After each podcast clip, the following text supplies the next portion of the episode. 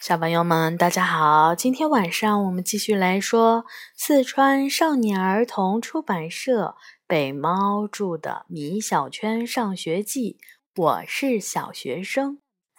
今天我们来说奥特曼老师。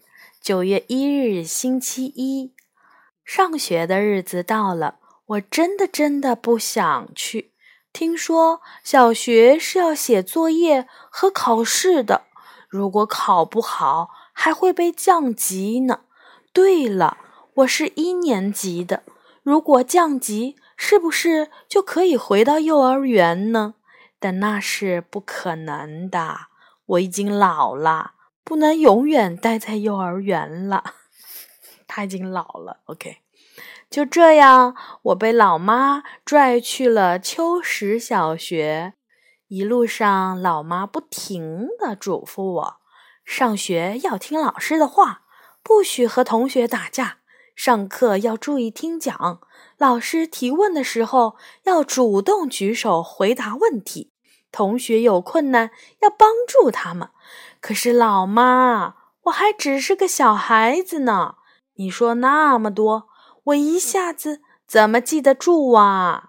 老妈连拉带拽了一路，我们终于到达了秋实小学。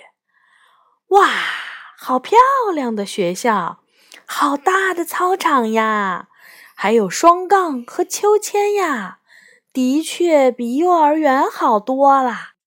怎么样，米小圈，是不是很漂亮呀？老妈这样问道。嗯，是啊，比幼儿园气派多啦。那你是喜欢在这样气派的学校里上学，还是在幼儿园上学呢？这还用问吗？当然是幼儿园呀！老妈听完差点儿气吐血。我和老妈来到了三楼的一年五班门前，里面闹哄哄的，像炸开了锅。我前脚刚迈进教室。后脚就后悔了，没有一个同学是我认识的，还是幼儿园好。我回头再看老妈，她早就跑没影儿了。我只好一个人找个座位坐了下来。这时，巧克力的香味儿飘进了我的鼻子里，哇，好香啊！我转头一看，原来是我旁边的小孩儿。在吃巧克力。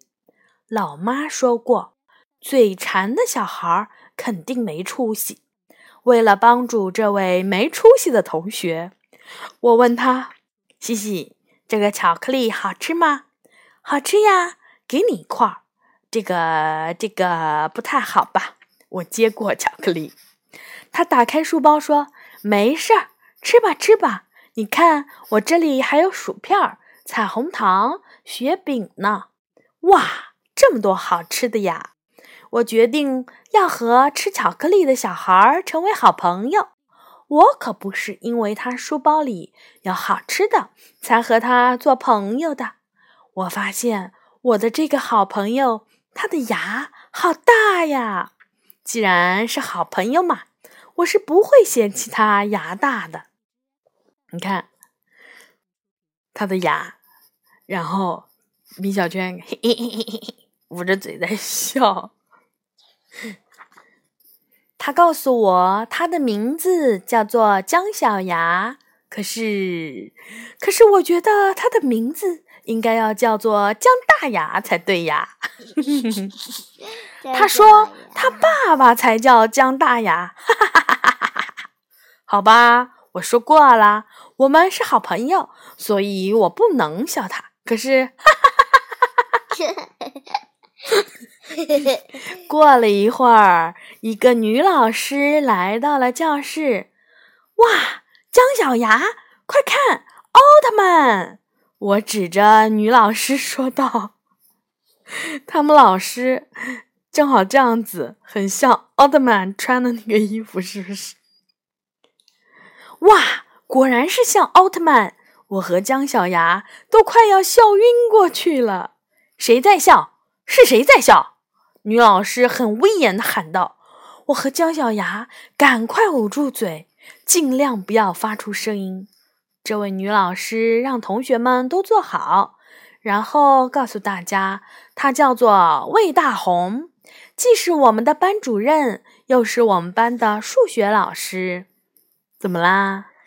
我觉得米小圈回去以后，肯定应该觉得他给他老师写的，嗯，什么？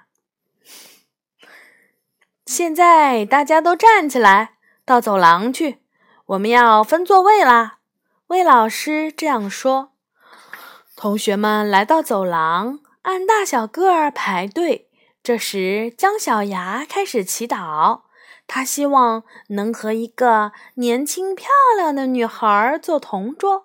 我被分到了第二排，靠近窗户的位子，和一个漂亮的女孩。李黎一桌，姜小牙分到了我的后排，和一个叫做郝静的女孩一桌。郝静的脸上有好多小雀斑，并不漂亮，但至少她很年轻呀。郝静是一个既安静又爱学习的女孩，而姜小牙却非常喜欢聊天儿，整天叽叽喳喳的。嘻嘻，看来姜小牙的愿望落空啦。一天过去了，我发现漂亮的女孩真是不好惹。李黎是一个野蛮的家伙，他喜欢批评别人、打击别人、管别人、讽刺别人。第一天，他只跟我说了一句话，他在我眼里就像是一只骄傲的花公鸡。哦，不是。是花母鸡，我不喜欢它。这是他上学的第一天，是不是啊？嗯，好，今天的故事呢比较长，我们今天呢就说一个故事，我们明天继续会说米小圈的故事。小朋友们晚安。